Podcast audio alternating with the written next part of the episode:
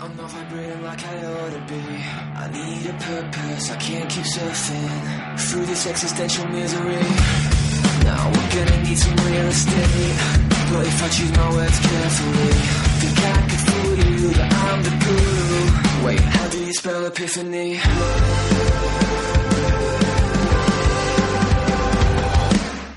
Before the truth will set you free,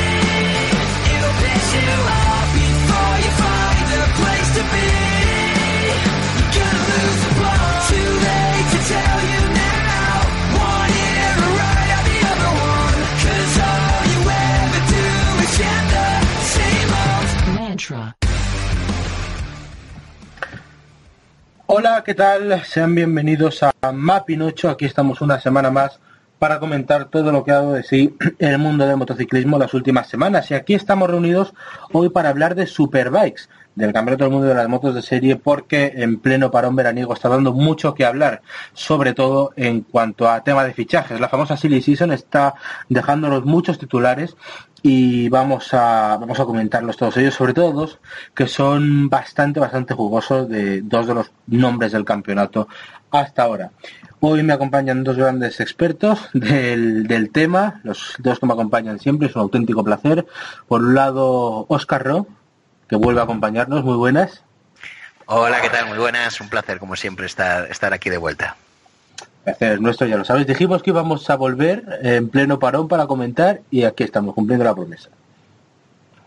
Por supuesto. Antes de Portimao. Eh, eso es.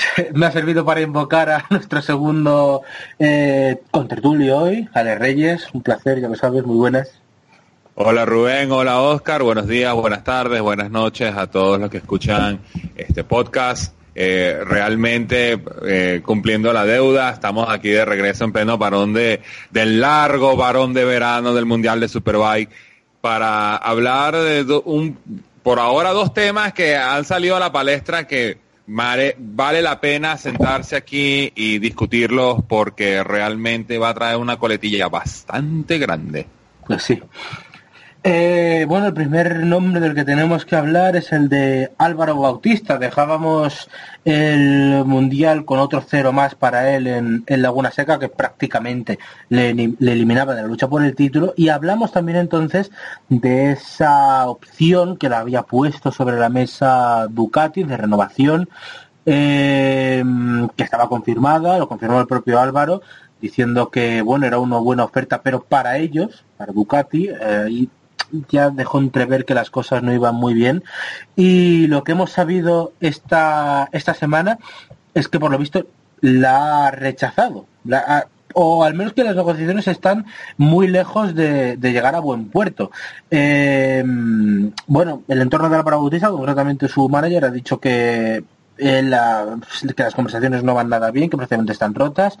Eh, Pablo Chavati por parte de Ducati ha dicho que bueno que le ofrecieron la, la oferta pero que vino a decir que no estaba en que no estaba ya en la misma posición de negociar Álvaro después de eh, los cuatro ceros que le han hecho perder el, el, campeonato prácticamente y bueno ahora se empieza a especular sobre su futuro sobre Honda pero parece que ya no pasaría por Borgo Panigale mm, os pregunto directamente eh, ¿os creéis esto? Eh, ¿os creéis lo de Honda? Veis normal las negociaciones, no sé, cómo veis toda esta situación que se nos ha presentado y que puede, bueno, es un terremoto para el Mundial. Bueno, la situación es un, ha sido un poco como la casa de, de, Gran Hermano, se han magnificado los sentimientos. O sea, eh, veo que la escala un poco de lo que ha llegado detrás de Álvaro Bautista en esta temporada ha influido un poco de una manera dando mucha más resonancia a todo lo que ha pasado. ¿no? Tuvimos ese magnífico inicio de temporada de, de Álvaro, por supuesto. Eh, es normal que el valor de, de, Álvaro en, dentro de Ducati, dentro de su dentro de su, su caché y su, y su su valor monetario para, para, el deporte aumentase y es lógico que eh, buscase ajustar sus condiciones contractuales a, a esa situación eh, pero también eh, el entorno de Álvaro entender que la situación las tornas han cambiado. Con toda la mala racha o las circunstancias que sean por las cuales Álvaro ha tenido esa serie de, mm, resultados nefastos que eh, en términos prácticos eh, han prácticamente liquidado sus opciones de título, pues también han, cambiado las, las cartas en, la, en la mano que tenía para buscar un contrato más beneficioso para él. Y quizás su entorno pues no le está no está queriendo asimilar o queriendo eh, digamos poco jugar con esa con esa con esa con esa situación. Hay que ver que eh, cuando ocurren este tipo de declaraciones y este tipo de cuestiones estamos hablando de una negociación de dos partes estamos hablando de un cambio de dinero y la prensa juega mucho eh, mucho valor en esta, juega un papel muy importante en esta situación. Con lo cual, sí, debemos de creernos pues que la situación no está yendo bien, que la renovación no está siendo bonita, por decirlo de alguna manera, no está siendo amable, no está siendo Agradable no, cómoda. Exactamente. Pero eh, también creemos que debemos entender que la situación mm, eh, nos está llegando maximizada, nos está llegando aumentada por el propio por el propio altavoz que son los medios de comunicación por parte de un lado y de otro, por parte del entorno de Álvaro y su manager como por parte de la propia Ducati, eh, buscando en cierto modo influenciar a la otra parte para llegar a un, a un acuerdo. Eh, la oferta de Honda está, sin duda. Como, como Honda ha puesto dinero delante de, de prácticamente cualquier piloto que se destacaba para conseguir una buena, un buen resultado y una buena opción, ¿no? Eh, otra cosa no tendrá eh, Honda, pero dinero le sobra. Sí. Moto quizás no tanto, pero eh, Lo cual es el tiene. principal problema. Exactamente. Exactamente. Pero bueno, digamos que sí, eh, debemos de creernos que la negociación no está yendo por buenos términos, eso pues queda claro porque cuando las dos partes coinciden en algo es que es lo que está pasando y las dos partes están dejando claro que la situación de renovación no es no es correcta, ya podemos entrar después si crees en quién tiene razón, quién no tiene razón, quién tiene que aceptar, quién no tiene que aceptar. Pero sin duda estamos en un, en un caso en el que, bueno, que, las, las negociaciones no son, no son ni mucho menos las que tienen que llegar y, y que nos está llegando, pues un mensaje quizás, como ya comentaba, amplificado, pero con su base de verdad. Sí, realmente hay que sentarse a analizar eh, que, que- cuál es el metamensaje detrás de todo esto. Si, si de verdad, como nosotros decíamos al, principio de, de temporada, de que Álvaro estaba tan cómodo en la Ducati que, que sencillamente podía ganar con una mano atrás, así al estilo Márquez. Y llegamos ahora a este parón de verano con 4-0 seguidos, con las opciones de, de titularse prácticamente cero. Y ahora le ponemos encima de que todo esto ha sido complicado el asunto de la renovación de Álvaro con, con la gente de Borgo Panigales. Entonces, la pregunta es, ¿cuál es el problema? O sea, ¿dónde está el problema? El problema es Álvaro, el problema es la moto, el problema son los dos juntos. Hace falta dinero. O sea, eh, eh, yo creo que eh, si de verdad existe esto, eh, como se, se está planteando, porque obviamente eh, se filtra muy poco y lo poco que se filtra termina magnificado, como dijo Oscar. eh, hay que sentarse a analizar, ok, está bien, eh, podemos estar ante un escenario donde Álvaro Bautista no continúe con Ducati. Ajá. ¿Y para dónde se va? Porque en Kawasaki no tiene espacio, en BMW no tiene espacio. Puede irse a Honda, pero Honda es un... Hoy en día, irse un piloto de la categoría de Álvaro Bautista a una fábrica como Honda, que ni siquiera es una fábrica, es una moto oficial, es una moto con algo de soporte de HRC, es un suicidio, es un suicidio. O sea, me recuerda mucho cuando Carl Fogarty se salió de Ducati, que terminó esa temporada en, en Honda frente con, con John Kosinski de, compañero. O sea, eh, todo el mundo dijo, puso cara así de, ¿y este tío qué le pasa? O sea, ¿por qué tú vas a dejar la que es considerada una de las mejores motos del campeonato por algo que sencillamente es un, es un signo de interrogación? Entonces, eh, si, si Álvaro lo está utilizando como una medida de presión para que le ofrezcan un mejor, más dinero, o más años, o más de lo que sea, eh, yo creo que lo está haciendo de manera incorrecta porque, eh, como lo hablábamos para el micrófono, el día que Álvaro Bautista diga no voy más, a, pasa esa noche y en la mañana están 20 pilotos en la puerta, tocando la puerta en Bogotá Panigales diciendo yo vengo a hacer lo mismo que hace Álvaro por la mitad del precio de lo que cobra él. Ya. a mí me recuerda un poco, eh, y saliéndonos de la, de la metáfora, bueno, saliéndonos de la, de la categoría y yéndonos a la Fórmula 1, a mí me recuerda un poco a la situación de Alonso de Ferrari para irse a McLaren en un primer momento. Sí. Eh, llevas de un coche una marca, pues eso, volcada con el campeonato, con eh, la historia que tiene detrás y todo lo demás, ante otra marca que sí, con historia, pero con un rendimiento que fue una incógnita, bueno, hasta que llegó la pretemporada y luego vimos lo que rendía el coche. ¿no? Pero bueno, básicamente eh, ese es el problema. Efectivamente, como comenta, como comenta bien eh, Reyes, lo que tenemos es, es una, una, una parrilla muy corta, ese es otro de los grandes problemas que tiene el campeonato. Hay muy pocas motos en este momento.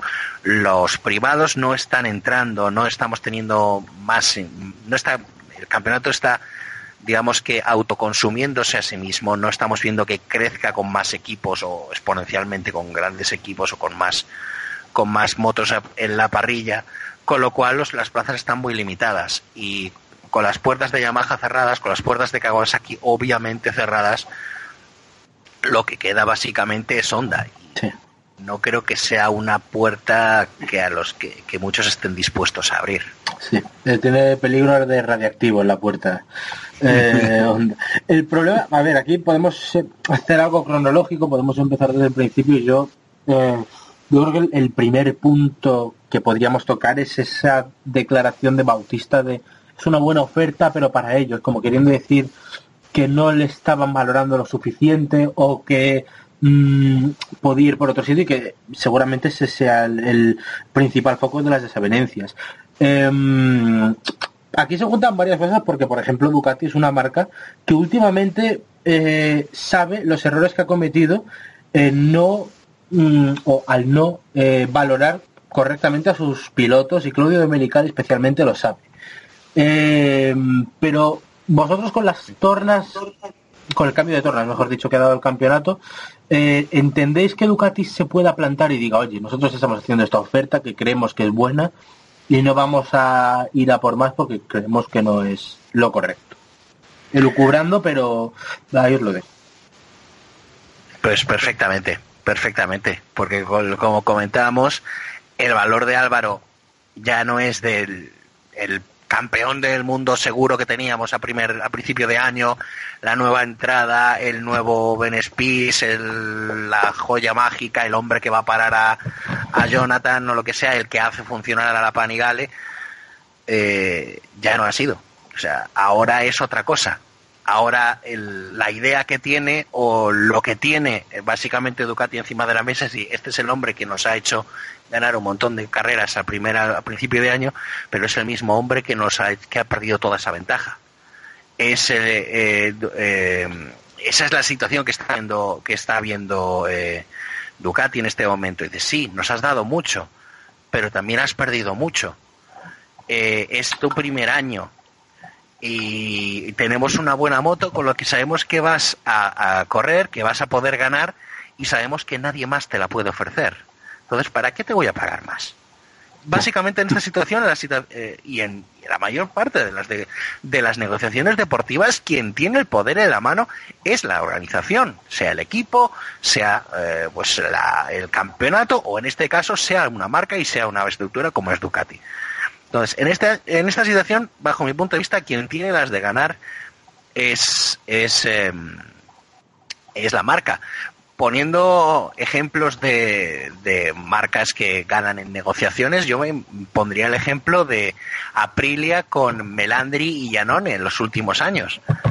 Cuando, bueno, a Me- a Melandri en los últimos años, cuando le mandaron a, a MotoGP, cuando claramente no quería, pero no le quedó más remedio, y así le fue, y es lo que le está pasando ahora a Janone también en, en MotoGP, que está donde no quiere estar, ni como no quiere estar, y ahí le tienes, básicamente paseándose, resignado y sobre todo perdiendo valor.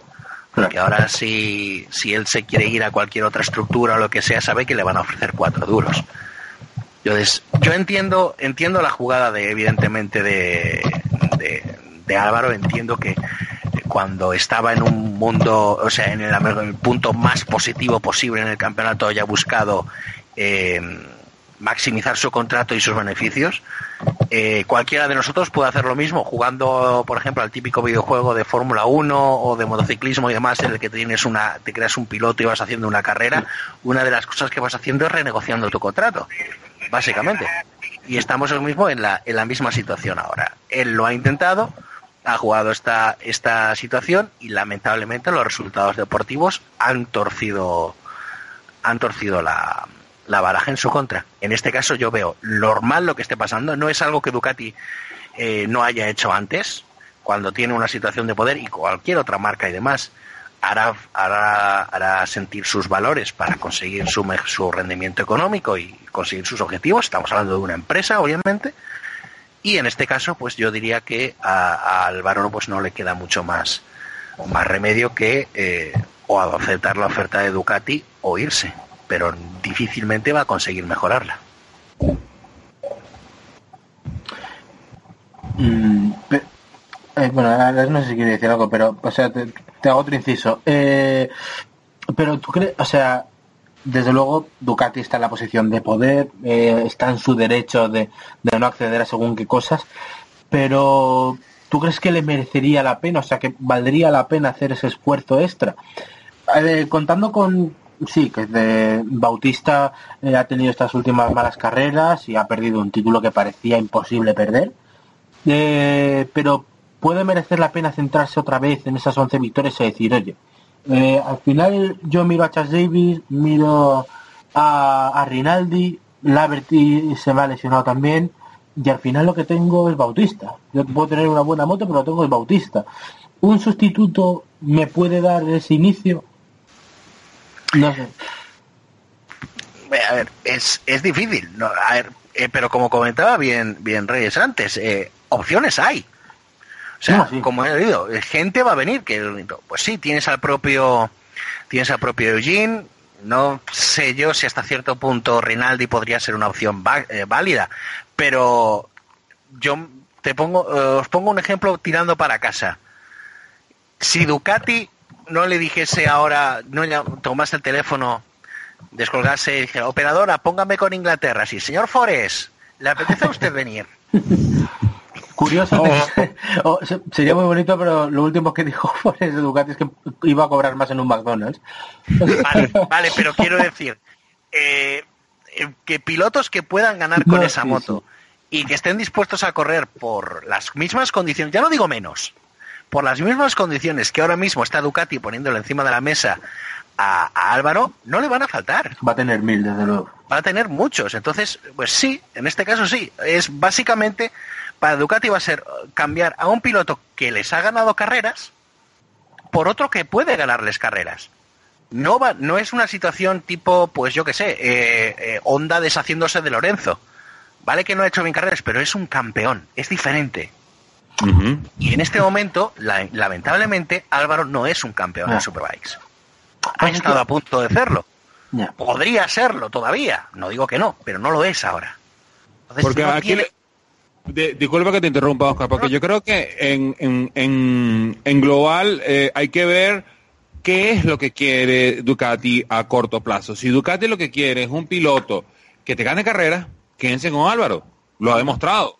Ganó todas las carreras hasta, a- hasta cierto punto antes del parón de verano. Eh, supongamos que tuvo un, un bache o un mal momento y, y- y- y lo perdió, pero si de aquí en adelante sigue ganando carreras, bueno, sigue ganando carreras. Ahora, si tú quieres un piloto que es constante, oye, ya tienes que empezar a ver otro a, a otro lado, no sé, tráete un Xavi Forés, tráete a, a- de, de la misma de adentro. Vamos a, vamos a empezar con los de adentro. Tráete un Rinaldi, tráete a, a Eugene Laverty. O si quieres ver afuera, tráete a, a Scott Redding, que está corriendo con el BCB y haciendo desastres con esa moto. O sea, tiene para dónde ver Ducati, pero Ducati tiene que poner, eh, el- tiene que, tenemos que saber cuál es la posición de Ducati realmente. Ducati quiere un piloto que sea constante, que gane cinco, pero que llegue segundo en las otras cuatro. Bueno, ese es otro aspecto. Pero si tú quieres un piloto que te gane 20 carreras y no te puntúe 10, Ya. No, no, estoy, estoy de acuerdo. Además, veo, veo otra, otro paralelismo. Yo, esencialmente yo veo que Ducati lo que quiere es lo que tiene John, es lo que tiene Kawasaki.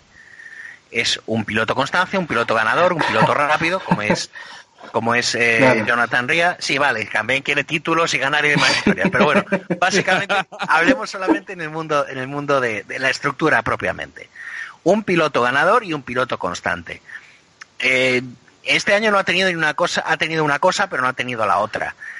Pero sobre todo lo que también tiene Kawasaki es un proyecto de futuro. Aunque sea un proyecto consolidado, es un, pro- un proyecto de años. Nadie se imagina ahora mismo a Ria retirándose el año que viene. Ni mucho menos, ¿no?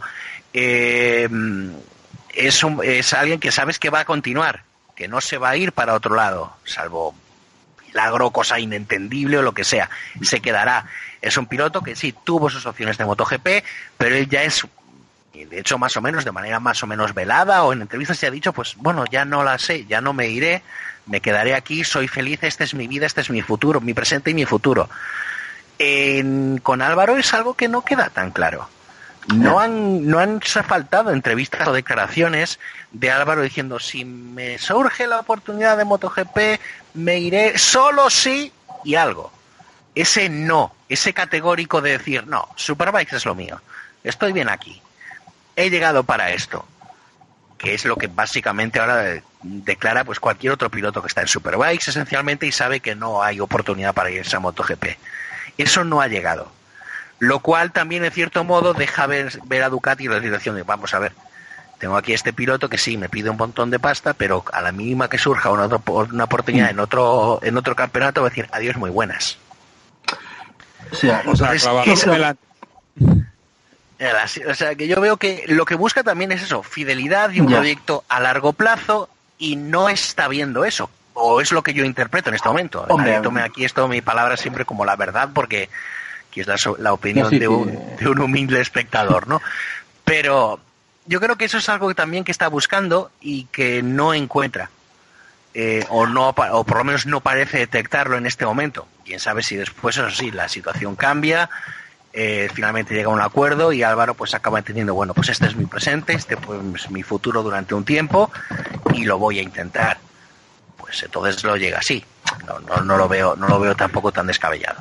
A ver, lo que pasa es que es una situación muy complicada. O sea, es verdad lo que comentas, totalmente cierto. Álvaro Bautista eh, ha pedido un sitio en MotoGP y no ha pedido un sitio cualquiera. O sea, Álvaro Bautista decía que él subiría a MotoGP si le daban una Ducati oficial.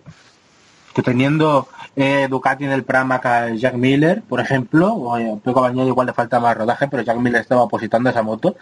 Y él decía, ah, es que bueno, lo de Petrucci no lo dijo, pero todo el mundo eh, entendió que cuando él se refería a, ese sitio, a la Ducati oficial, decía, bueno, pues Petrucci no le renovaban, que hubo la posibilidad hasta que ganó y ya eso se materializó, pero él iba con esa expectativa altísima. Es cierto que tal vez mm, ese pensamiento no ayuda. Yo cuando digo, por ejemplo, que cuando gana, si Jonathan Rey gana, gana este quinto título, que eh, tiene toda la pinta, eh, el Mundial de Superbike gana, porque ganaría las Superbikes más genuinas. Hay gente que me lo interpretó mal en su momento, pero es también por estas cosas. O sea, Álvaro Bautista no es un piloto de Superbikes. Álvaro Bautista está aquí por, iba a decir por error, po- porque no le queda otra. Igual que Scott Redding está en el BSB porque no le queda otra. Eh, pero es, es verdad que este pensamiento igual no ayuda, pues puede ser, pero estamos otra vez en la en la dicotomía, diría. O sea, vale, tú puedes querer un, un proyecto de futuro, pero tú has empezado estas 11 carreras con ese pedazo de moto y ese pedazo de piloto, las has ganado las 11 y puedes volver a ganar un mundial y puedes derrotar a Kawasaki. Mm, igual si Álvaro Bautista le das otro año ya tienes lo que quieres. De- desde luego la situación no es nada fácil, pero eh, ¿cuántas probabilidades hay de que tú pongas a Bautista el año que viene otra vez en la Ducati y te vuelva a perder un título así? Igual está más igualado, pero pero una situación como esta es de las que se ven como el cometa Halley, ¿sabes? No sé. Mm, No sé, yo, yo creo que, a- sinceramente, yo personalmente creo que a Ducati le merecería la pena dar ese poquito más por, por Bautista, más que nada para no marcarse un Lorenzo del punto cero. Mira, mi, Bueno. mi recomendación para, para Álvaro Bautista, para este problema o para esta, este escenario que se le está planteando, es que deje de ser, es que sea menos Marco Melandri y sea más como Max Biaggi y que me corrija Oscar en ese aspecto.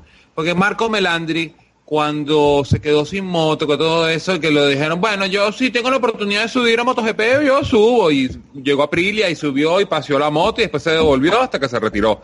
Pero cuando llegó Max, Max era cuatro veces campeón de 250, venía de pegarse todos los golpes con Valentino Rossi en 500 y en MotoGP y él regresó más como eh, down to earth, dirían los americanos. Down to earth en el sentido de que él sabía de lo que él era capaz, pero él no decía, ah, soy yo, Max Biaggi, no, él llegó, dígame la moto, Sí. yo hago lo que tengo que hacer, pum, y, y sacó dos campeonatos con, con, con Aprilia. Y eso es el, ese es el camino que tiene que pensar él, de que el tiempo de él en MotoGP se terminó. O sea, el MotoGP es una de las, las camadas de MotoGP, están todos tocando la puerta para ver cómo suben. Y si ya hay equipos que se lo pueden jalar de Moto 3 directo, se lo van a hacer. Entonces, en un campeonato tan corto, con una parrilla tan corta, en una moto tan buena, y tú estás pensando para, para irte para otro sitio, no vale, quédate ahí. Quédate ahí. eh, suavizando un poco los términos, sí estoy de acuerdo contigo. Eh, eh, hay que tener en cuenta que quizás Max cuando llegó a, a- a Superbike no llegó en la misma situación que Álvaro. Llegó con mucho más bagaje, con mucho más, eh, más eh, pasado, más historial.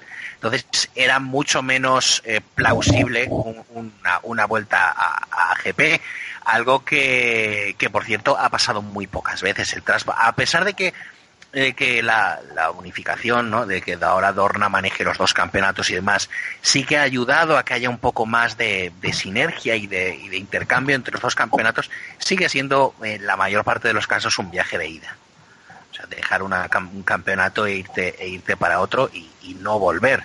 Los pilotos que se fueron de, MotoG de Superbikes a MotoGP casi nunca regresaron. Eh, Vermeulen, eh, eh, Crutchlow, por ejemplo, o sea, son, eh, son viajes de básicamente de ida y se acabó. Eh, quizás Chaus fue un poco la excepción. Eh, subió, bajó y demás, y bueno, pues ahí está un poco la situación. Eh, yo no quiero decir que, que Álvaro no tenga futuro en MotoGP. Me parece que demostró que estaba en un nivel muy fuerte cuando dejó Sí. cuando dejó MotoGP y en Superbike ha demostrado que este, tie- tiene nivel más que suficiente para estar en ese campeonato.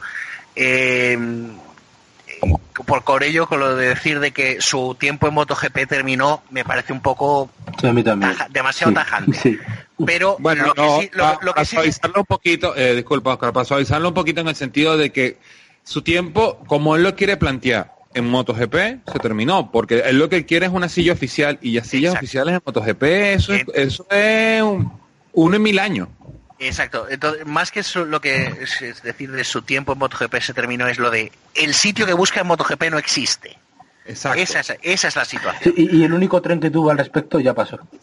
Eh, Me temo, el- me temo- me temo que sí, sí. Entonces, eh, bueno, no saberlo, siempre la situación puede cambiar, ¿no? Pero eh, en este caso yo creo que eh, dar el salto es, o, o intentar forzar eh, la situación con Ducatis, exprimiendo más estas situaciones, es casi, no quiero decir quemar puentes, pero es complicarse mucho la vida. E incluso en el hipotético caso que diga, pues mira, ahí te queda Ducati, me voy a Honda. Eso ya es quemar definitivamente el puente con MotoGP. Porque en Ducati o demás sí puede permitirte un cambio a un equipo de MotoGP, aunque no sea un oficial, un satélite con una moto apoyada o lo que sea. Honda no te permite eso. No hay ondas privadas, hay dos y están más que copadas.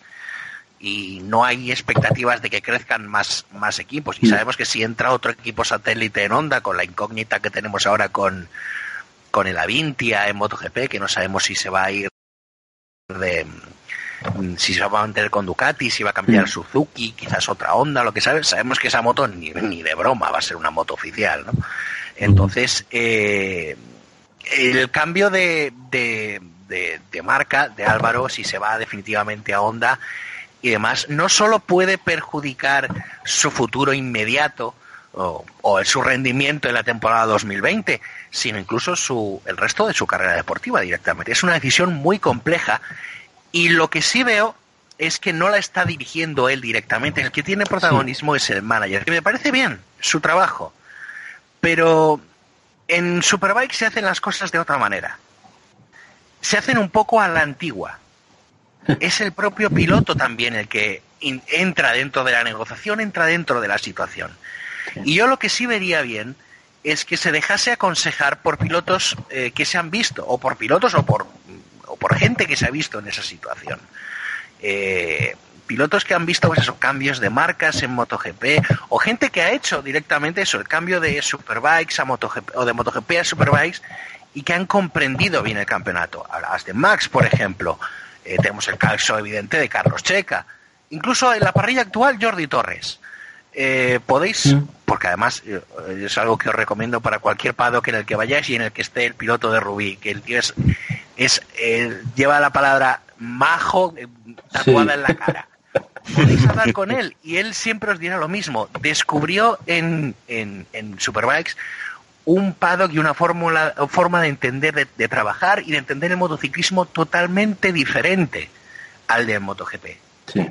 y que le gustó y comprendió y dice, mira, pues me da igual, pero aquí es donde quiero estar y aquí es donde quiero correr y aquí es donde quiero hacer mi carrera y mi vida. Y es lo, lo que la está haciendo y no- sí, no está en la posición en la que estuvo en su debut, con la Aprilia oficial, incluso con la victoria que consiguió, pero está haciendo su carrera, consiguiendo su trabajo, cada vez mejores resultados, por Sí. cierto, hay que decirlo, que lleva una evolución en las últimas carreras muy buena. Cada vez dando más Eh, sí. Exactamente, Eh, pero lo que sobre todo es eso, ha sabido vivir ese cambio, vale que venía de Moto 2, no venía de MotoGP, pero es que incluso vivió la experiencia y todos la vivimos con él cuando el año pasado suplió varias carreras a, a Tito Rabat lesionado eh, y lo vimos en las entrevistas que daba a Movistar, como hablaba de los dos, de los dos campeonatos y demás, y directamente lo dijo cuando le acabó la experiencia y ya estaba de nuevo en Superbike, le dijeron, ¿volverías a MotoGP? Directamente sus palabras fueron, fueron ni de coña. Es que, no, es que además es que lo dijo textualmente, dijo, ni de coña. Pues esa es la situación. Álvaro quizás, no lo sé, no lo sabemos porque no estamos en su cabeza, ¿no? Pero no es, probablemente no se haya integrado en este, en este, en este mundial tanto como lo han hecho otros pilotos en el pasado. Y en este caso, pues en un mundial en el que se hacen las cosas tan distintos, de una manera tan diferente, eso yo creo que ha, que ha, que ha podido contribuir también a esta situación de casi callejón sin salida, por lo que, por lo que parece que estamos viendo, eh, poniéndolo realmente entre la espada y la, eh, poniéndolo entre la espada y la pared.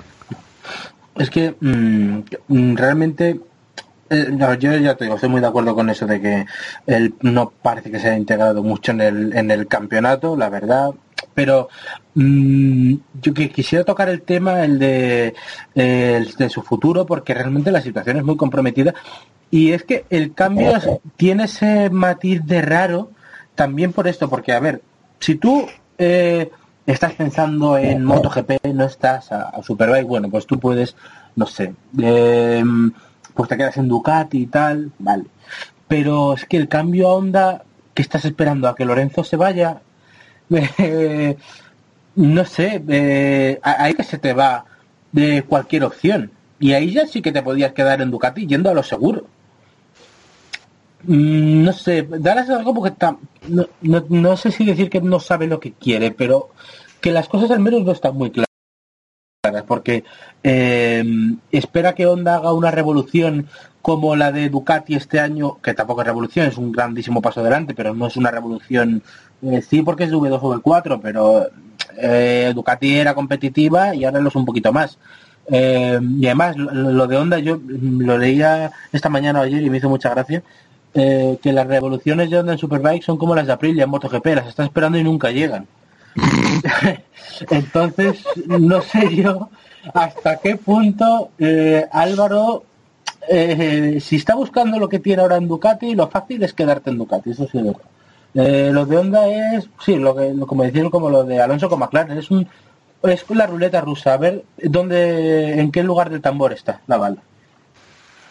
Porque no también se le puede se le puede plantear un escenario si él decide de que se quiere ir a Honda, eh, vamos a vamos a elucubrar sobre esa vamos a elucubrar sobre esa esa propuesta que trae Rubén, pues ok, él se va a Honda pensando que en el 2020 eh, eh, Lorenzo decide que no va más, se va a Petronas, se va con Ducati, se va para su casa, se va para donde se vaya.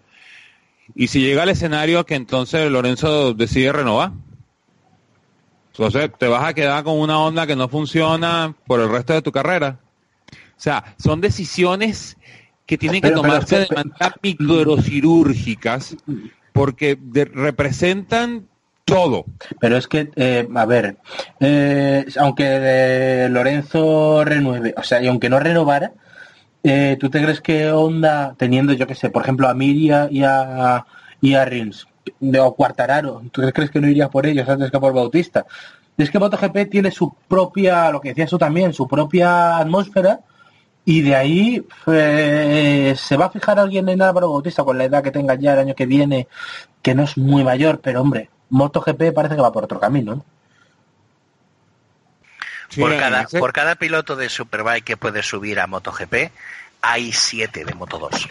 Claro. Exacto. O sea que y con una con una visibilidad en el campeonato, con unos sponsors detrás y demás, con los que el, el mundial de moto de superbikes difícilmente puede puede puede luchar. Eh, subió Ben Spies por la, fuerte la fuerte el fuerte impacto que tuvo su temporada en 2009, aquella aquel campeonato épico y por los también, por qué no decirlo, los fuertes intereses de Yamaha en Estados Unidos. Era un piloto norteamericano de nuevo ahí delante. ¿Realmente Honda se va a matar por meter otro español más en la parrilla? Mm. No tiene pinta. Casi igual que, que- que lo que haría que lo que haría ah, Ducati propiamente diciendo, pero ¿para qué otro español más? El, el MotoGP, el mercado de pilotos está copado de españoles en, en MotoGP. Atrae más que haya otros pilotos de otras nacionalidades, otros mercados, otros lugares donde vender nuestras marcas. Exacto. Porque recordemos, esto sigue siendo un negocio. Y donde más beneficio le da pues a, a Ducati, a Honda, a Yamaha o a Vespino si decide sacar una Superbike para el año que viene. Donde más les beneficia a un piloto español es en Superbike, que es el mercado que se está, o sea, que es el campeonato que está intentando expandir en nuestro mercado, no MotoGP. MotoGP tenemos españoles de sobra para seguir el campeonato desde aquí. Entonces, eso también hay que verlo un poco de esa parte. Sé que estamos reduciendo el deporte que nos gusta al bill metal, al dinero, y eso es algo que a mí particularmente me horroriza. Pero eh, hay, que, hay que tratar de comprender también esa situación. Por eso también entendemos, como lo comentábamos al principio, que Álvaro buscase ganar lo máximo posible. Es lo que busca cualquier piloto cuando, cuando llega a esta situación. Ya que me estoy jugando, ya no digo las castañas, literalmente la vida en cada día, en cada curva, en cada sesión que hago, en cada entrenamiento fuera de las cámaras de, de, de test que hago, lo que sea, me estoy jugando la vida. Si no, pregúntenselo a Mir después de los del golpe que se ha llevado esta semana eh, si lo tengo que hacer, pues lo haré pues por, por cuanto más dinero pueda mejor. Entonces es normal que busquen lo otro, pero también hay que buscar también, hay que saber dónde buscar y saber las cartas que te toca jugar. Sé que hoy estoy un poco muy de naipes. ¿eh? La sección de hoy está patrocinada por Heraclio Fournier. Pero eh, lo que quiero decir es que eh, verdaderamente es una situación compleja, hay muchos factores, muchos elementos en juego. Eh, está todo por lo que podemos ver en manos de managers y negociadores que esencialmente sí, puede, puede parecernos bueno, pero están buscando lo mejor para la marca, están buscando lo mejor para, la, para el piloto, están buscando cuanto más dinero mejor. Dejémoslo, dejémoslo de- dejémoslo de ser románticos por un momento y veremos. Es gente que vive de negociar y de llevarse su comisión. Mm. Y como una persona que trabaja en un mercado, que trabaja pues por eso, por ingresos, por dinero y comisiones, eh, lo veo así. Y me temo que en esta situación, pues alguno tiene que acabar reculando, dando un paso atrás, buscando una perspectiva para tomar la decisión correcta. Y en este momento yo no veo a ninguna de las dos partes tomando esa iniciativa y eso hace que el reloj corra cada vez más y cada vez más en contra de Álvaro Bautista. Bueno, eh, pues no sé si queréis comentar algo más o pasamos al otro tema que teníamos para hoy, pero mm, si queréis, ya digo, algún punto más, no sé, eh, el sustituto, por ejemplo, yo creo que todos iríamos más o menos por Reddit, ¿no? Porque el panorama, por desgracia, por, por desgracia digo por Forest, por ejemplo, si lo tuviéramos aquí yo me- me estaría encantado de que estuviera ahí. Pero mm, Reddit sería lo más lógico, ¿no? Porque el BSB también se le ha quedado pequeño. Bueno, eh, Ducati tiene la recámara Canepa, perdona Canepa, a... a decir a Canepa, no, ojalá, ya, ya quisiera, ya quisiera Canepa estar en la, estar en la, en la, en la La- recámara en Ducati. No, por Dios. Él quiere, eh, él quiere decir Forest, pero no puede. No, no, no, no. Eh, Precisamente eh, estaba pensando, sí, en Forest, pero Forest tiene una ventaja, un inconveniente y una ventaja, y es que lo está haciendo muy bien con la Honda. Eh, recordemos que sí, es un campeonato muy diferente el que está haciendo el BSB este año.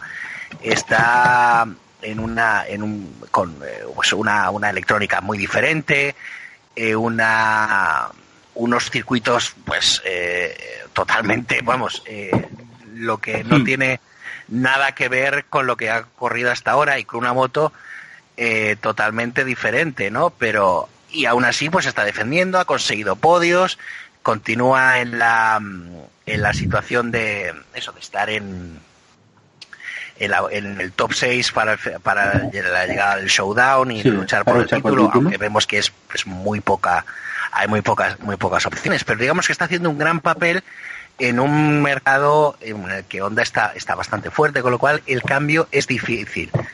Pero, por ejemplo, sí, como comentabas, Scott Redding es el que, el que más eh, suena. Brooks también podría ser una de las opciones, aunque ese le vemos, yo le veo personalmente bastante más atado a Inglaterra. Pero yo estaba pensando, por ejemplo, la propia Ducati sí tenía a Rinaldi, aunque no le veo yo como opción válida, pero me quería referir, se me vino el nombre de Canepa, este, quería hablar evidentemente de, de Michel Pirro, que es un piloto que puede ser muy rápido, que Sí. lleva mucho tiempo evolucionando esa moto, es muy constante con ella. Y que Y se le ha quedado duda- pequeño el CIP también. Exactamente, es que el Zip, se- él sí lo puede ganar con una mano en la, de la espalda. Eh, con lo cual, eh, sería una opción también muy válida y Ducati tendría un piloto competitivo con esa máquina en Superbikes y encima italiano. Es que, vamos, eh, paque- tres en uno, paquete el, completo, paquete, el sueño tricolor. paquete, paquete completo, paquete Comansi. O sea, es que lo tiene todo, no, no le falta nada. Eh, sería básicamente la- las opciones. Hay, hay buenos pilotos italianos también buscando plaza. Tienes a, a Lorenzo Salvadori, por ejemplo. Hay pilotos, bueno, a ver, Loris Baz hubiera sido una gran opción, pero Ah, bueno, sí. felizmente está, está muy bien ahora con Tencate y todo apunta bien para el próximo año. Eh, lo que comentábamos prácticamente al inicio de esta, de esta, de esta charla, ¿no? Eh, candidatos no faltan. Con lo cual eso también, eso es un aspecto que probablemente el entorno de Álvaro tiene que tener muy en cuenta. Yo creo que lo está teniendo en cuenta, pero es una de las cartas que tiene Ducati. Pilotos que pueden hacer grandes resultados con, con la Panigale V4 no faltan en el panorama ahora mismo. Sí, yo, yo concuerdo con, con Oscar en ese aspecto. Yo pienso que el principal candidato que puede tener Ducati para reemplazarlo podría ser Scott Redding, que eh, tiene parte del entrenamiento de Moto 2, eh, eh, la está reventando en, en, en el Superbike, en el British Superbike, y que sencillamente se va a dar cuenta de que es un campeonato que se le va a quedar muy pequeño, pues. Y hay que recordar que eh, llegó allá porque se quedó sin opción, pues. No, no, no tenía para dónde correr en, en MotoGP, terminó allá, y cuando se dé cuenta que existe esto, eh, va a ir poquito a poco. Se va a ir poquito a poco para allá, va a decir, "Ah, vamos a ver cómo es esto, y pum, le van a dar una de las mejores motos de la grilla y decir, ah, yo con esto puedo hacer un desastre. Además, eh, yo creo que Scott sería un piloto que, que, que entraría perfectamente en la, en la filosofía y la dinámica de las Superbikes, como yo creo que ha entrado bien en el panorama también del BSB. ¿no? Sí. Lo comentaba nuestro buen amigo Mark Tio en la retransmisión de las ocho horas brillante que hizo, por cierto, en las ocho horas de Suzuka en Eurosport, en, en la Eurosport de España, que si él pudiese formar un equipo, lo que haría sería fichar a Jordi Torres y a Scott Redding y ponerlos a correr juntos porque igual ganar carreras no ganarías, pero seguramente tendrías el equipo más divertido del mundo, ¿no? Hombre. Y sería, vamos, sería la- el, el paddock show que se hace en el Mundial de Superbikes eh, cada fin de semana. Michael Field sería, jefe de mecánicos por allí. bueno, sería, vamos, Yo, yo, tomo la idea, yo tomo la idea de Mark y le, y le subo un, un one up. Eh, me, me ficho a Scott Redding, me ficho a Jordi Torres y les tiro un micrófono. Vaya, vayan a ver qué hacen con eso. Bueno, si yo les, eh, bueno, le tomas a, a Jordi y le cambias el, mo- el, el mono por el famoso, por el famoso traje de, de lentejuelas de Elvis en Las Vegas y vamos, eh, te aseguro que, te aseguro que el, el- la historia del panorama del mundial de Superbikes cambiaría para siempre, ¿no? Eh, pones el director de carrera a, yo que sé, a José Luis Moreno y ya vamos, terminas ya con el espectáculo directamente cada, cada fin de semana. Pero, pero sin duda, sin duda yo creo que es un piloto que encajaría y encajará muy bien, porque personalmente yo le veo, le veo en el Mundial de Superbikes muy pronto. Bueno, pues mm, cambiando ya de tercio hacia Kawasaki, mm, hacia Puchetti. Eh, ya que estamos hablando de Suzuka, me ha venido muy bien, lo de las ocho horas. Eh, Jonathan Rey y Leon Haslam, eh, también Toprak al categoría, pero bueno, ganaron aquella carrera y el, pero bueno es que Toprak no disputó ni un minuto de la carrera, ya lo comentamos aquí en el eh, Mapping 8 Special, Special Edition, como lo llamó Alex Reyes, eh, de Suzuka. Y bueno, pues esa, eso que no sentó bien, no le sentó bien al propio Toprak, por supuesto, ya lo comentamos con, con Martio y con Ferran en el programa, que mm, no sabíamos hasta qué punto eso era pactado, llegó de sorpresa, parecía que era de sorpresa, ya decimos, porque la cara de Toprak no era de tener muy buenos amigos, Mm, y el problema llegó después, cuando Kenan Sofoglu, ya lo hemos dicho aquí muchas veces, es de sobra conocido que es su pupilo de, de Kenan Toprak, o sea, es eh, lo tiene de ahijado. Y luego, eh, tras la carrera, eh, Kenan vino a decir que el cabrero era monumental. Dijeron abiertamente que se iban a Yamaha, eh, que iban a abandonar Kawasaki. Y este es el segundo terremoto del que, del que hablábamos al principio del programa, que, que puede cambiar el panorama de- del campeonato del mundo, porque si en los últimos programas sobre Superbike veníamos hablando de que Toprak tal vez podía estar en la pelea para hacerse con la segunda Kawasaki oficial para sustituir a Haslam, ahora esto puede mm, haberse puesto un poquito complicado. Eh, os pregunto de primeras, ¿esto es un farol de, de Kenan o hay que creerse que la opción de Yamaha está abierta? La opción es difícil, porque si algo tiene Yamaha ahora mismo eh, es un... Lo hablábamos antes de, en el caso de Ducati, ¿no? Decíamos que tiene muchas opciones de muchos pilotos capaces de ir rápido con, con, con la Panigale V4. En el caso de Yamaha, pues probablemente si no tiene una moto, la moto más rápida en el, en el, en el- ahora mismo en el, en el panorama del mundial. Eh, recordemos que estamos hablando de MotoGP, de Superbikes, no de MotoGP, aunque en caso pueda parecer muy similar. Eh, es que si no la, lanzo una puya cada poco es que me, me- me- me lleno. Eh, lo que quiero decir, volviendo al mundial, efectivamente, no tiene una moto, no tiene la, mejor, la moto más, más rápida, pero sí tiene una moto muy completa y muy apetecible. Es una moto que es fiable, que compite, que incluso gana carreras, ¿no? Como, pero el problema que tiene la opción de Yamaha es que tiene eh, en filas, no solo ahora mismo a pilotos jóvenes con mucha proyección y al, y al mismo tiempo con, buena experiencia como son, bueno, en este caso, pues eh, Alex Lowe y sobre todo Michael Van der Mark, pilotos de presente y pilotos de futuro, con los que, y además muy involucrados con la marca, con lo cual es muy difícil deshacerse de ellos, cambiarlos directamente por otro. Eh, es realmente complicado, sino que además en estructuras privadas está pasando exactamente lo mismo.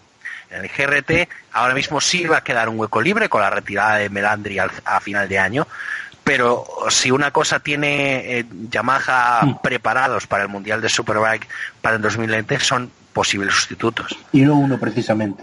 y no uno exactamente, tiene, tiene varios, ¿no? Tenemos, por el caso evidentemente de Krumenacker en, en, en Super Sport, es que estamos hablando de una marca que tiene incluso su propio programa dentro de Superbikes para eh, desarrollar pilotos, que es algo que no tiene nadie más en, el campeonato. Estamos hablando de la, de la, Blue, Crew, de la Blue Crew Challenge, eh, que es ese campeonato que tienen dentro del propio Mundial de Super Sport 300, en el que el mejor piloto Yamaha eh, gana automáticamente una moto de Super Sport para el año que viene, para el año siguiente, ¿no?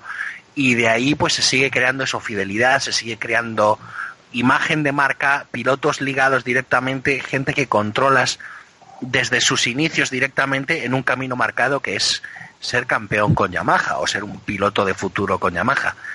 Y eso crea, pues sobre, todo eso, un gran número de pilotos eh, bien vinculados a esa marca, con lo que traer a alguien de fuera es realmente complicado.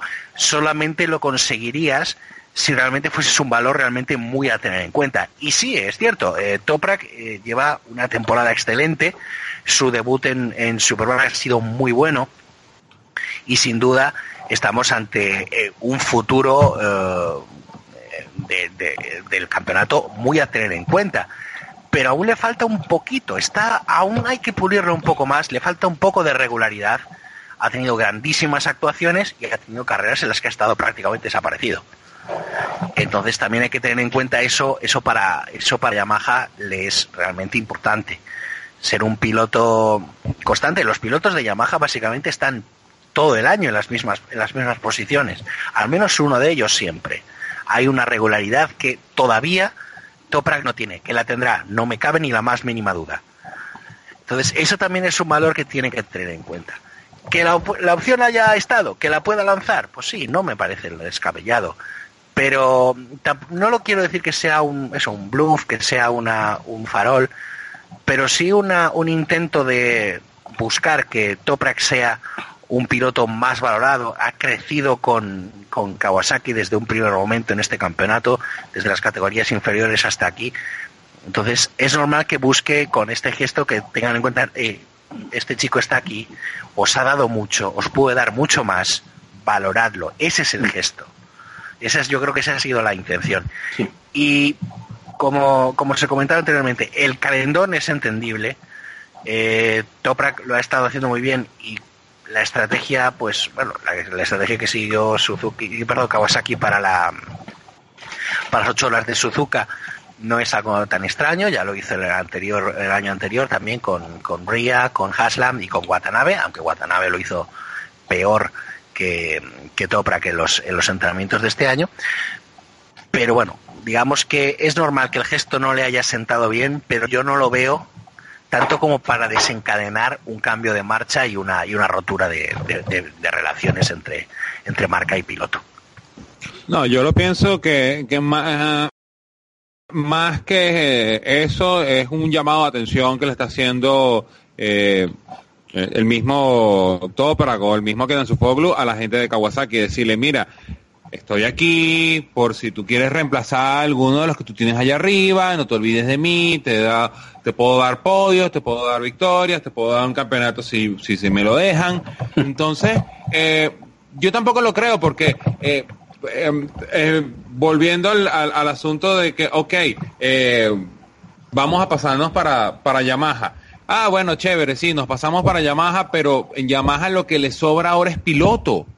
Y, y realmente complicado está. Entonces, no, me parecería, como el mismo caso de Álvaro, oye, que lo piense primero antes de que lo, que lo, que lo suelte, porque realmente, eh, eh, ¿qué, qué gana él pasándose a, a, a Yamaha, ponerse al final de la lista?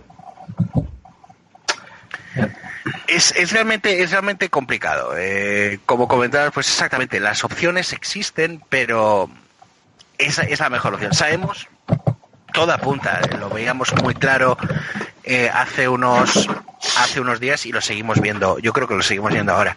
Toprak acabará siendo piloto del equipo oficial. Eh, probablemente no para 2020, porque se ve que bueno la relación con Haslam y, la, y probablemente Haslam se mantenga en la, en la estructura y demás, pero a mí no me extrañaría que que, que, Toprak se quede al final.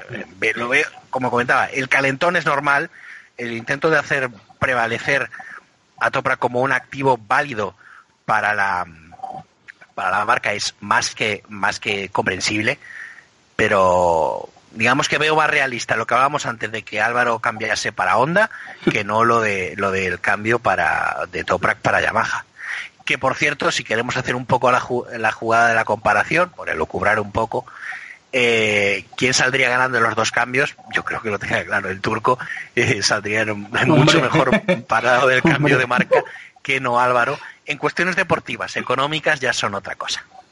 Hombre, también se llevaría su pellizquito. Eso seguro que ganaría por ahí, pero hombre, no como Álvaro. Y, mm, hombre, podemos elucubrar, eh, porque tú, por ejemplo, hablas del GRT, sería lo lógico pensar que, de Puchetti a... Puchetti, por cierto, el Manuel Puchetti, el propietario del equipo, que por lo que hemos sabido últimamente está eh, apretando bastante para mediar entre las dos partes. Eh, esto es como formar gobierno, está ahí entre medias viendo a ver cómo puede encajar las piezas para que no se le desmadre.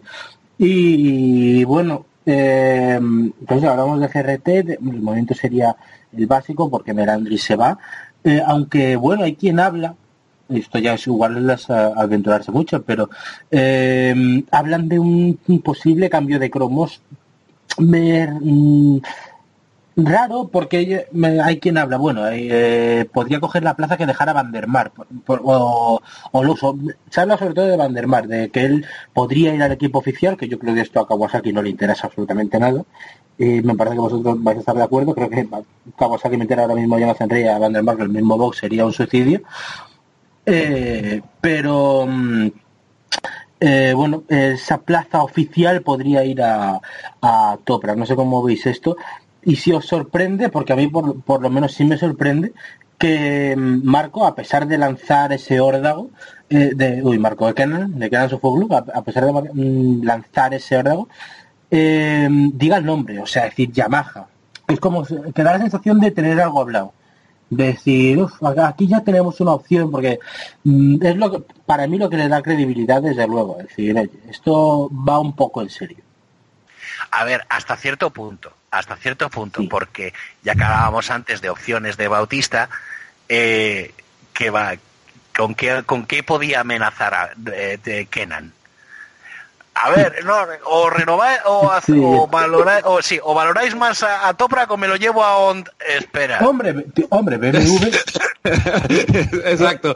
Va, va a estar, Vale, me lo bien. llevo a Du- no, eh, a Ot, no, eh, a, No, eh, eh, MV Agust, ah, no, espera, que tampoco. No. ¿Alguien tiene una vuelta de sobra? No, a ver, no. Sí, espera, pe- buscas, ahí, das una patada bajo la piedra y te sale una de las Foggy Petronas antiguas. Le cambio la batería, las ruedas, le meto ahí un escape diferente, igual intento. No, no, a ver. Evidentemente, el único nombre con el que puedes amenazar realmente de irte en el Mundial de Superbike ahora mismo, cuando estás en Kawasaki, es a Yamaha. Pues porque eh, sabes que en Ducati no hay más motos y evidentemente las otras dos, a pesar del excelente trabajo que está haciendo BMW, no son ni mucho menos opciones fiables. No son viables, perdón, quiero decir. Entonces es normal. Eh, con lo cual hay esa posibilidad de decir, oye, ¿algo ha hablado? Pues seguramente sí. Eh, En el parado del Mundial de Superbike, todo el mundo habla con todo el mundo.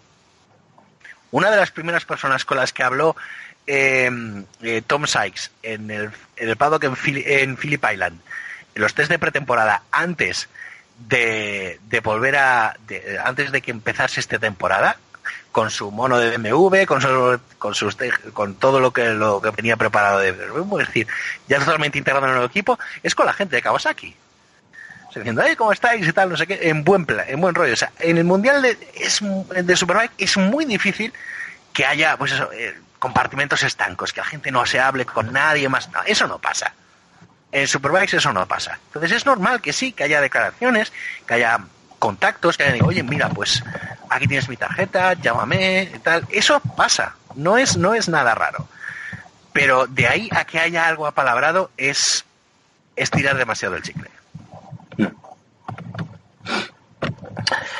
Bueno, eh, Alex, no sé si quieres decir algo o, o seguimos un poco en el mercado. No, no, es que eh, realmente Oscar dio con todo, Ya, le, le sí. dio con el martillo todos los clavos, porque sencillamente eh, Kenan tira ese farol de decir, bueno, me lo llevo a Yamaha, pero porque no tiene más a dónde correr. Porque No. si dice, no, me lo llevo a MotoGP, nadie se lo va a creer. Entonces, bueno, por lo menos suelta el nombre de Yamaha para que quede como una amenaza real. Sí, fiable. Bueno, sí, porque por ahí se está retirando Melandri, podría ir para allá, y bueno, y los niños estos se pueden quedar un ratico más en Super Sport, bueno, en la Copa Yamaha, o como se llama hoy en día. Este, y, y- y realmente eh, es, es esto, pues, es realmente un farol, pero es para decir, mira, si no me le paran bolas al niño, me lo voy a llevar. No, normal, o sea, es, es, es, es evidente que busque, busque rentabilizar todo y Toprak eh, es sin duda, o como ya comentaba, un valor muy a tener en cuenta. Eh, pero ya digo, no, tiene un, una, como dicen los americanos, un sweet deal entre manos, ¿no? Es demasiado bueno. Eh, el, todo la- el pasado, el presente y el futuro que tiene Toprak con, eh, con Kawasaki como para dejarlo dejarlo marchar por una por un calentón por una situación que sí nos puede parecer injusta. Yo creo que Toprak podía perfectamente haber apoyado más a, a Kawasaki en esa victoria de las ocho horas pero bueno lo consiguió era parte del equipo y sin él pues tampoco se habría podido hacer todo no o sea que no hay por qué desmerecerlo. Pero bueno yo creo que ahí las, a- las aguas se calmarán mucho más mucho más más rápido Bueno, pues para terminar ya os iba a preguntar si veis, bueno, ahora que estamos hablando de, de mercado y de movimientos, si veis alguno que pueda hacernos hablar más eh, eh, hasta que vuelva la, la acción en Portimao. Eh, Club. Vale, ahí estamos. Y no sé si eso, si veis alguno más, sobre todo la pregunta va para ti, Oscar, que tienes más información que nosotros al respecto de los entresijos del campeonato. No sé si ves algo mm, que pueda, o que nos sorprenda, algún movimiento así extraño. Bueno, a ver, eh, han quedado bastante, bastante fuera eh, lo que puede estar pasando en, en otras marcas, ¿no? Evidentemente, bueno, la que nos queda básicamente, que es BMW, ¿no? Eh, o los equipos privados. Pero yo sí tengo, tengo alguna, alguna reflexión que me gustaría, que me gustaría compartir un poco con vosotros. Y es que esto que, que todo trabajamos, ¿no? De la silly season, lo que va, lo que va ocurriendo de rumores, fichajes eh, y noticias del Mundial de Superbike a mitad de temporada, esto no existía antes. No, no- bueno, no existía, no llegaba al, al, al público general antes. Y esto es otra de las influencias de Dorna, y en este caso yo la considero hasta positiva. Que se vea que el Mundial de Superbikes puede generar noticias cuando no están las motos rodando, que eso es algo que esencialmente solo hace MotoGP y la Fórmula 1 en el mundo del, del motor, eh, yo creo que es un signo potente, es un signo de, de- del aumento de interés, del crecimiento del campeonato y es algo que debemos tomar muy en cuenta. ¿no? Eh, va- eh, lo que sí también esto creo que influye y ayuda, y creo que estaréis de acuerdo conmigo, es que esto también es positivo para los pilotos. Porque el hecho de que ya haya equipos y pilotos con todo atado de una, a, estas alturas, o, o las negociaciones muy anuladas y demás todo adelante, de un año para otro en el Mundial de Superbike, eso es algo que hasta hace como quien dice cuatro días no pasaba. No era nada raro que llegase septiembre, octubre, eh, noviembre, acaba el campeonato y un piloto esté sin moto para el año que viene. Y consiga pues eso firmar su contrato y tener todo listo en enero o febrero. En Super Sport eso por ejemplo sigue siendo el pan de cada día. Eh, en Super Sport 300 ya ni os cuento. Pero lo que quiero decir es que eh, que ahora eh, al igual que pues eso es no, no llega por ejemplo al nivel de Moto 3 o de Moto 2 en el que básicamente en cuatro días ya está toda la parrilla definida para el año que viene los pilotos ya pueden centrarse en prepararse los, los managers pueden centrarse en buscar sponsors y demás entonces se puede planear una temporada bien y, sólida y demás. En, en Superbikes eso no pasa todavía a gran escala. Está empezando a pasar ya con más, con más seguridad. Y eso lo que nos permite, pues eso es que tengamos eh, pilotos con más estabilidad económica, lo cual es fundamental en este mundo, eh, con más estabilidad laboral y equipos más fiables y más seguros. Que no, no, ya no pasan, afortunadamente, fiascos como aquel famoso equipo JR que venía de la República Dominicana, que, que, que era un timo, era el timo de la estampita vestido de equipo de motos. o, lo que pasó lo que pasó con el catbike en, en, en Super Sport hace unos años que involucró a, a- a Nacho Calero y a Marco Ramírez curiosamente. Hoy un, un hombre potente de la, de la- del Moto 3 ¿no?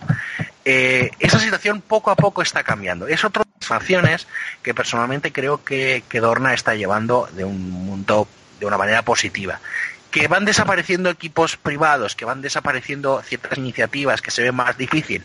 Sí, eso es cierto. Pero eh, es uno de esos cambios un poco más invisibles, entre comillas, que nos puede parecer duros en cierto modo, pero creo que son necesarios. Hay que mirar un poco más por el bien común, por el bien general. Y en algunos casos, pues sí, pues nos llegamos a una, a una parrilla como la actual, que tiene 17 motos, que nos parece escasas, que nos da estas poquitas opciones y demás, pero bueno, yo creo que es un periodo, es un periodo de transición que pasaremos para que crezca y eh, acabará creciendo más. Pero bueno, en definitiva, eh, la Silly Season en Superbike siempre es, tiene menor, menor influencia que, que en GP, pero, pero llega e influirá y Superbike sobre todo pues pasada la próxima ronda que me recordáis dónde era Portugal, Eh, Portugal. Portimao. exacto. Chupito. Yo no quería decir, Exacto. Pues eso, eh, llegada la ronda en, en Portugal, pasada la ronda en Francia y demás, pues eh, se, compro- se comprometerán bastante más cosas, teniendo en cuenta, por ejemplo, que esencialmente en Francia termina el campeonato de Super Sport 300, porque la ronda no, de... al- acuérdate que va a Qatar. Sí, pero la ronda de Qatar irá media parrilla solamente. Ah, bueno, sí, eso también. verdad. Va a ir solo media parrilla porque básicamente paga Dorna. Porque si no, es que... A este chupito invita a Carmelo. Exactamente. Aquí a ese- ahí Carmelo sí que va, pero es que media parrilla, bueno, media parrilla no, pero eh, tres cuartas partes de parrilla sí que van a ir, pero una buena parte del campeonato de Super Sport 300 ya no hará el viaje a Arabia Saudí. Pero, perdón, a Qatar. Lo que quiero decir es que eh, el campeonato ya empezará a tener más, más eh, nombres más confirmados. eh, básicamente porque bueno la repercusión mediática y el impacto en deportivo de las plazas que quedan pues no son tan grandes entonces básicamente generarán ya la noticia ya con el con el piloto pues eso con todo ya acordado básicamente no saldrán a, saldrán a luces en negociaciones con, con lo que sea menester aunque bueno siempre queda la tradición como suele pasar que el salón de la moto de Milán con el campeonato mundial Superbike ya terminado suele ser la, la presentación de muchos equipos y acuerdos especialmente italianos para la próxima temporada. Sí, yo concuerdo en ese aspecto con, con, con Oscar en el sentido de que eh, la llegada de esta Silly Season a mitad de temporada eh, eh, lo veo como un cambio evolutivo dentro de MotoGP la- o la mano de Dorna dentro del campeonato de, Superbike, perdón, del campeonato de Superbike. Este, porque si mi memoria no me engaña, cuando, y retornando a un tema que traje temprano, cuando Fogarty se pasó de Ducati a Honda, nosotros no nos enteramos sino hasta como febrero o algo así cuando lo vimos vestido como que Ah. ¿Cómo? Una- un- no sé si Oscar se recuerda. O, o- claro que sí. Ah, es- es- soy mayor pero no tanto ¿eh? o sea Tampoco me pongas tan viejo. ¿no? No, no, no, no, pero a ver, sí, evidentemente es un cambio, es un cambio que sorprendió y demás. Como eh, en cierto modo sorprende ahora que, que sea Carl Fogarty la imagen de marca de Triumph y de CRM más que de Ducati, ¿no? Pero bueno, es, es un poco aquí, un poco esa, esa situación, ¿no? Pero bueno, sí que ha habido cambios de, de marca y de moto. De hecho, había, había una, mm, hubo una pequeña tertulia en Twitter esta misma semana, ¿no? Eh, no recuerdo ahora quién sacaba el comentario, pero básicamente la línea era los pilotos cambian de moto y de equipo no en busca de épica, no en busca de gloria deportiva, de romper marcas, no. Es la pasta, es el dinero, el ansia. Eh, básicamente era un poco el, el- argumento, es decir, lo que se... lo- esto es un trabajo, es un es la búsqueda de, de, de eso, de ganarte la vida en una carrera deportiva que no lo olvidemos, desgraciadamente puede acabar de hoy para mañana. Lo mismo ocurre con el fútbol, por ejemplo, y sé, me odio a mí mismo cada vez que saco una comparativa con, con el deporte ese de la pelota, pero eh, un eh, eh, es curioso cómo aceptamos, o el público en general, acepta de una manera más fácil que un futbolista se vaya a otro equipo porque cobra más. Eh, diciendo, oye, mira, pues te vas, eh, sí, pero va a ganar solo 200 millones. Ah, vale, pues muy nieta. Eh, eh, pero ese, esa filosofía del, del futbolista de no, no, no, ha rechazado el contrato porque quiere ser grande aquí demás. No, no, no olvidémonos. Es tan creíble, tan, creíble como cualquier jugador que se presenta y dice, no, mi sueño ha sido siempre jugar en el inserte nombre de equipo aquí. Desde pequeño he querido siempre estar en el inserte nombre de estadio aquí. Eh, Tengo que dar las gracias a aquí va el nombre del presidente. O sea, e- es igual de creíble. Sí. Es todo un guion. Y en el mundo de la moto, pues en cierto modo, la moto profesional, la que es ahora, básicamente la situación está, está llegando a ser esta. Es decir, los pilotos y sus ámbitos tienen que andar buscando el, el, majo- el mayor rendimiento del mundo de, al mundo de su, o sea, el rendimiento de su, de su carrera deportiva, porque, bueno, quién sabe lo que podrán hacer pasado mañana. Una mala caída, una mala, fa- una mala fractura y se acabó. Sí. Ahí, se, ahí tienes que buscarte otra vida. Exactamente. Bueno, yo... Es triste, pero es así. Eh, Sí, ciertamente. Eh, yo voy también por el, o sea, estoy muy de acuerdo con lo que comentas, sobre todo con lo de Dorna, que no, no quiero que parezca que siempre le doy palos a Dorna, que también es verdad, pero también hay que admitir alguna vez, alguna vez las cosas que hacen bien y esta es una de ellas. O sea, realmente el Mundial de Superbikes ha dado un paso adelante que es muy bueno en cuanto a repercusión y, hombre, es de agradecer, o sea, las audiencias crecen también, o sea, en ese, por ese lado sí, hay otras cosas que no que no van muy bien, como por ejemplo hemos dicho aquí lo de la falta de marcas y de las parrillas cortas, pero esta es una de las que están bien y la verdad es que es una bendición, o sea que estamos aquí haciendo un programa en pleno agosto sobre los fichajes del Mundial de Superbikes, o sea, realmente eso también en parte se lo debemos a Dorna. Y bueno, pues no sé si os queda alguna eh, alguna reflexión más, o si no, pues cerramos. ¿Cómo?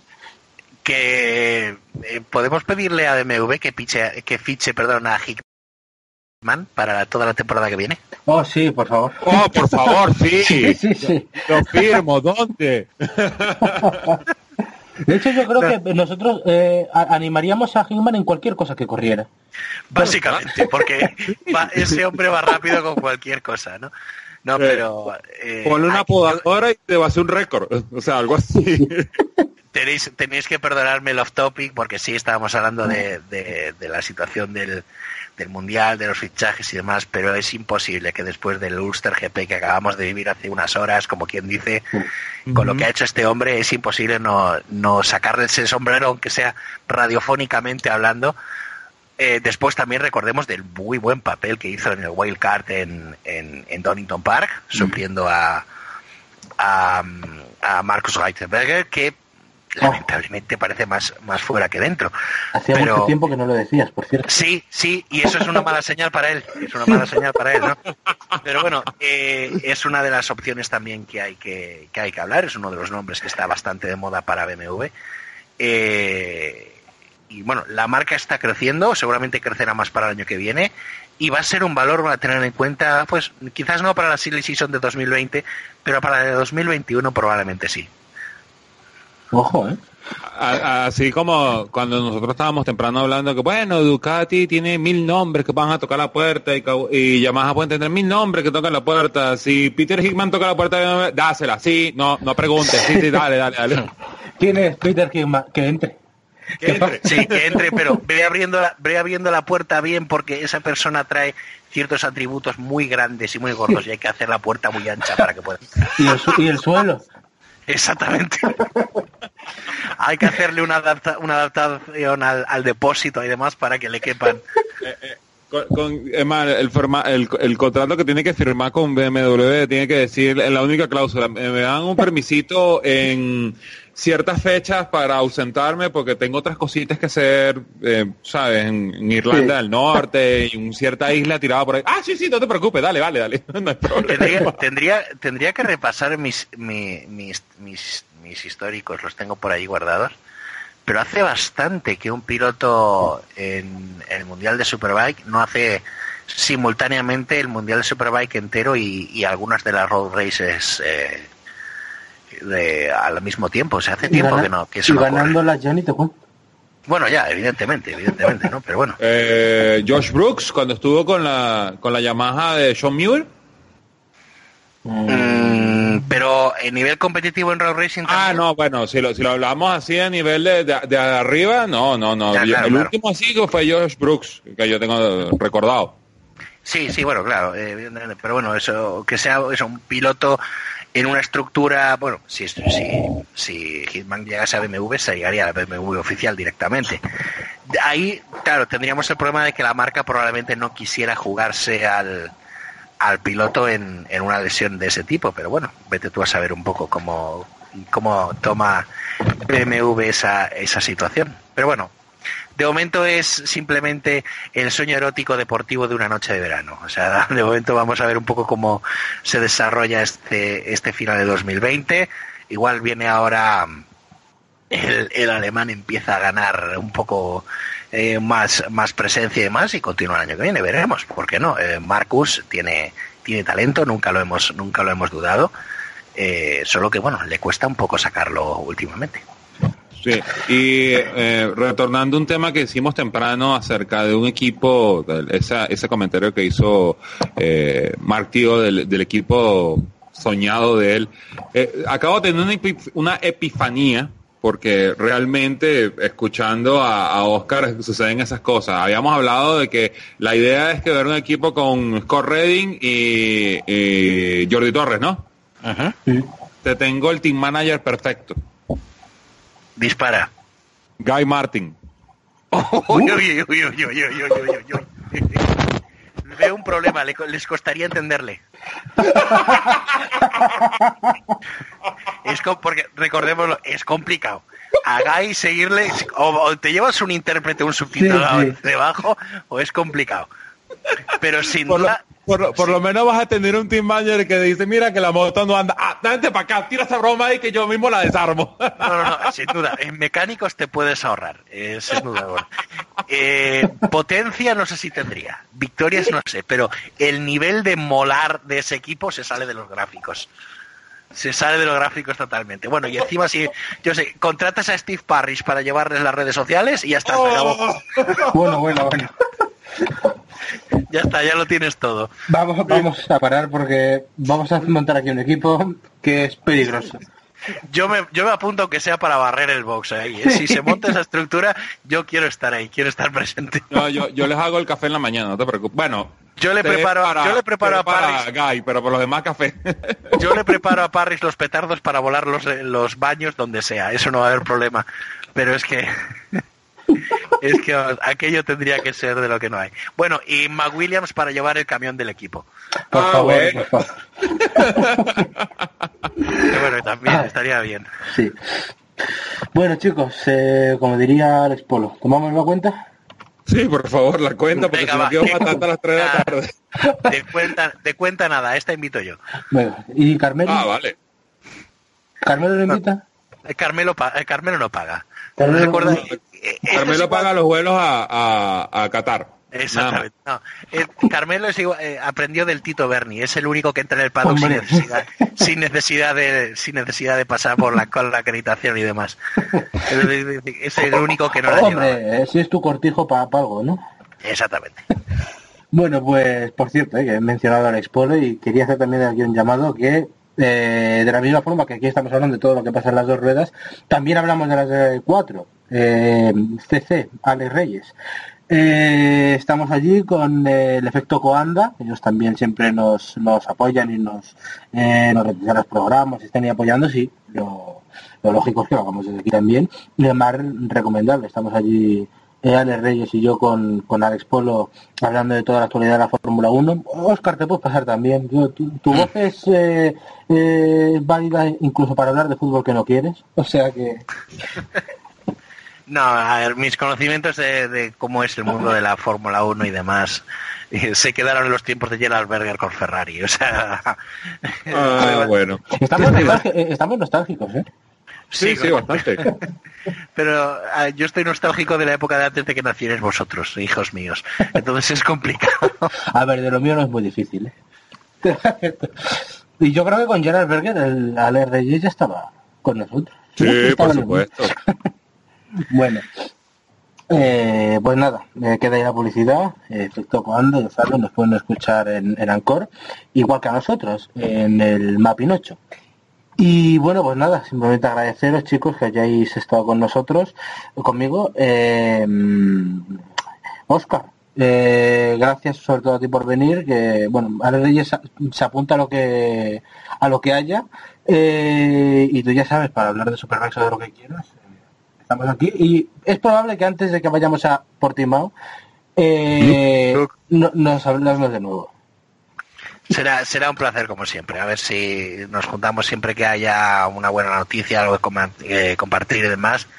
Eh, por que eh, sí, algo que es realmente positivo es que este campeonato cada vez va dando más, más que más que hablar, incluso sea fuera que fuera de, las pistas. Ale Reyes, eh, Waterboy era, ¿no?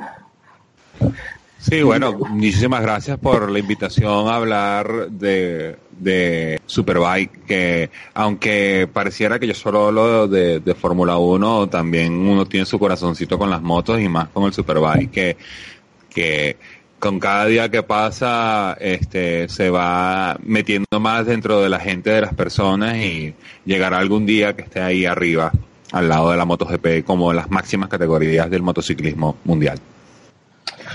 Pues nada chicos, un placer. Eh, nos escuchamos para otra. Gracias. Saludos. Hasta la próxima.